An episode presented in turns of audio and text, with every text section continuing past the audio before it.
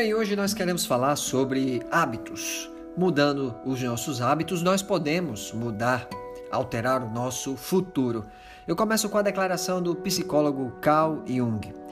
Jung disse o seguinte: até que transforme o inconsciente em consciente, ele direcionará sua vida e você o chamará de destino. Nós sabemos que usamos apenas uma parte do nosso cérebro no nosso consciente. E tudo aquilo que nós vamos ouvindo, conversando, aquilo que os nossos sensores, os olhos, os ouvidos, o tato, o olfato, a audição, tudo aquilo que nós vamos absorvendo, isso vai sendo gravado em nosso inconsciente. Então, muitas vezes nós programamos o nosso inconsciente e nós vamos vivendo, ou seja, reproduzindo aquilo que nós mesmos colocamos para dentro. Isso de maneira consciente ou inconsciente, de maneira ativa ou passiva. Então, nós estamos sempre nos reprogramando. Então, o que o Jung quis dizer foi justamente isso. As pessoas dizem assim: ó, oh, o meu destino é esse.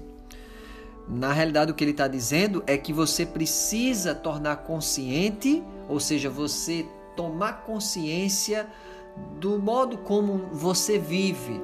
Por que, que você age dessa maneira? Por que, que você fala dessa maneira? Por que você se alimenta dessa maneira?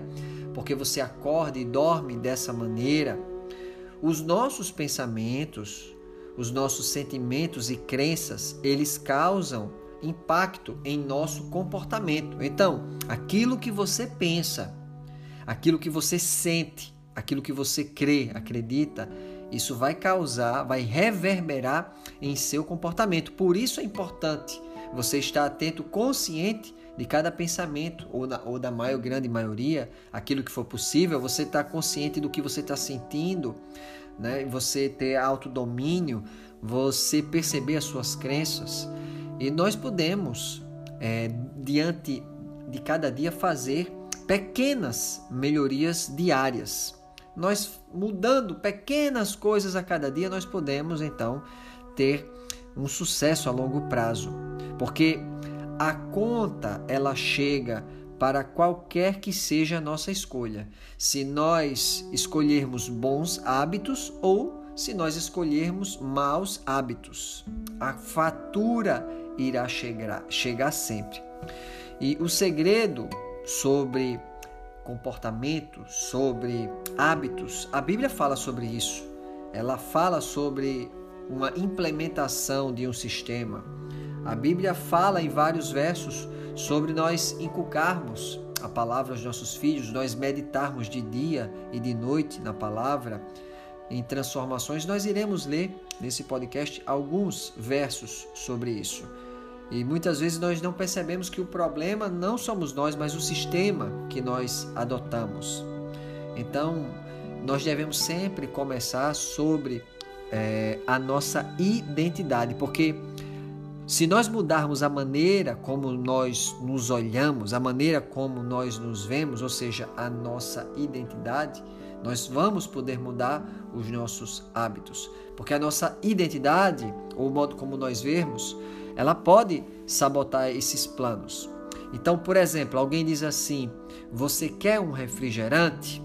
Mesmo que você saiba que o refrigerante ele tem é, substâncias que fazem mal ao nosso organismo, como por exemplo a grande quantidade de açúcar, ou ele torna o pH do nosso sangue ácido, abrindo então para inúmeras doenças.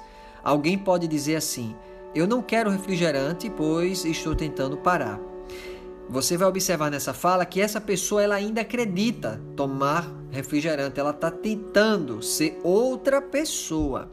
Mas se porventura alguém diz assim, você quer um refrigerante? E ao invés da resposta anterior, a pessoa diz assim: Não, obrigado, eu não bebo refrigerante. Isso sinaliza uma mudança de identidade. Ela está falando: Eu não sou essa pessoa, não sou um tipo de pessoa que bebe. Ela bateu o martelo sobre o assunto. Provérbios 23, 7 diz assim: Porque como imagina em sua alma, assim ele é. Nós podemos levar esse mesmo conceito, essa ideia, para o fruto do espírito e para o pecado. Então, a minha identidade, por ser um filho de Deus e ser templo do Espírito Santo, é produzir o que ele produz em mim. Eu creio na transformação que Deus fez na minha vida, no novo nascimento, em minha nova vida. Eu creio na minha filiação. Eu sou filho de Deus.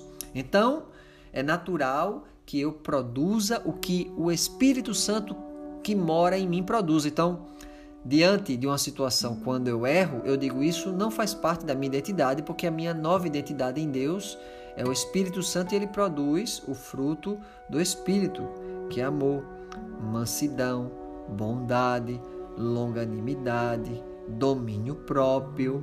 Então, eu penso dessa forma, isso faz toda a diferença do que eu pensar que eu sou uma máquina, um produtor de pecado.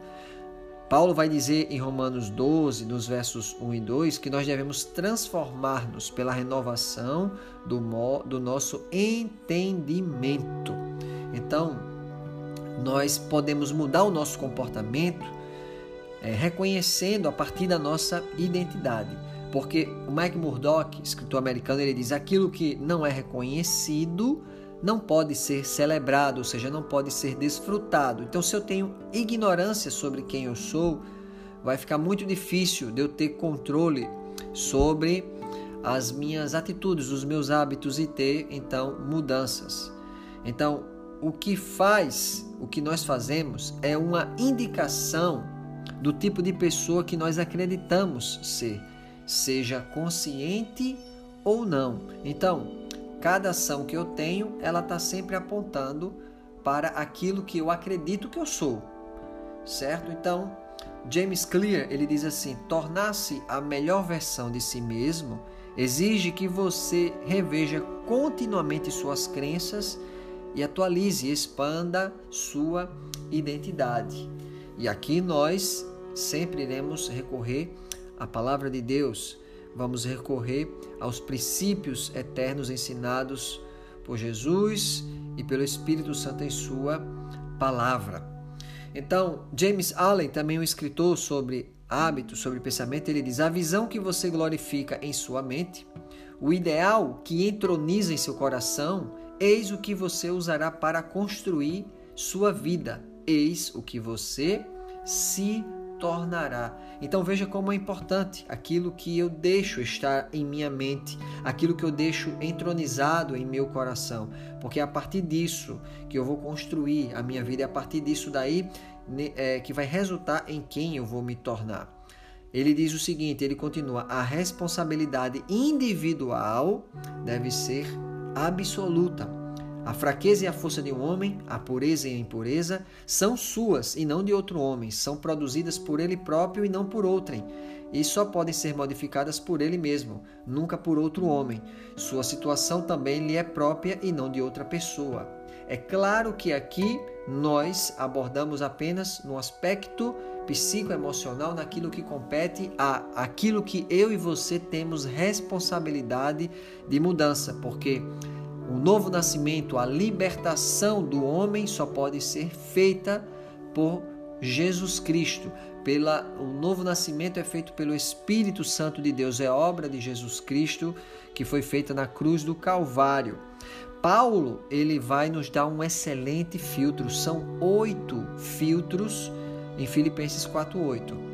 Paulo ele nos vai nos diz o seguinte: finalmente, irmãos, tudo que for verdadeiro, tudo que for nobre, tudo que for correto, tudo que for puro, tudo que for amável, tudo que for de boa fama, se houver algo de excelente ou digno de louvor, ele diz: pensem nessas coisas.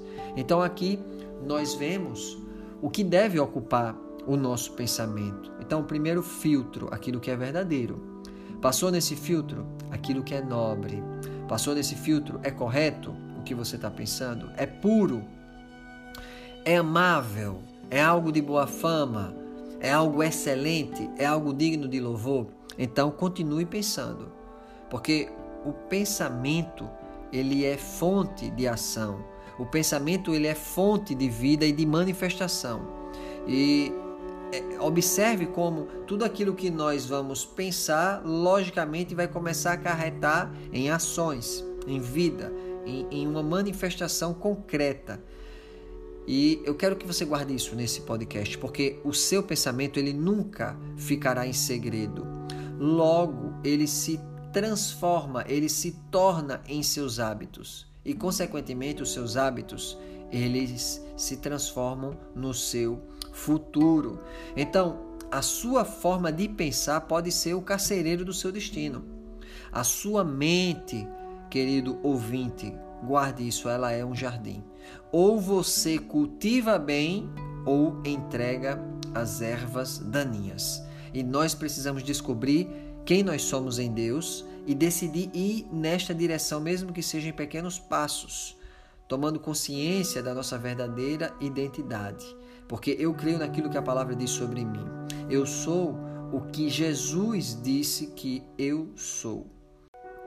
A nossa identidade, ela é reforçada positivamente ou negativamente a cada decisão tomada. Nós nos tornamos os nossos hábitos. Um hábito é um comportamento repetido automaticamente. Por isso é importante nós tomarmos essa consciência. Porque não há como nós nos tornarmos quem devemos ser sem os processos necessários, sem nós nos vermos. Nós, precisa, nós precisamos crer em quem nós somos. Então, eu sou um filho amado de Deus, eu sou tudo aquilo o que a Bíblia diz que eu sou. Por isso, querido ouvinte, a minha oração é essa, que o Senhor possa possa te dar essa consciência, o Senhor possa é, transformar a tua vida. Mas é preciso, é necessário que você comece a tomar consciência daquilo que ainda não tem consciência sobre você mesmo, para que o Espírito Santo te fortaleça e você possa fazer as devidas transformações. Há, há pessoas que jogam toda a responsabilidade para Deus. Há, há mudanças que só são feitas espiritualmente, espiritualmente como novo nascimento. É obra única, exclusiva de Deus. Mas há mudanças em que nós precisamos é, tomar essa rédea e dizer: Isso é responsabilidade minha, isso é culpa minha, ou sou eu que tenho agido dessa maneira. Então, procure ser a sua melhor versão, aquilo que Deus desenhou sobre você e sobre o seu futuro, porque Ele tem bênçãos, Ele tem um futuro abençoado para você. Deus te abençoe.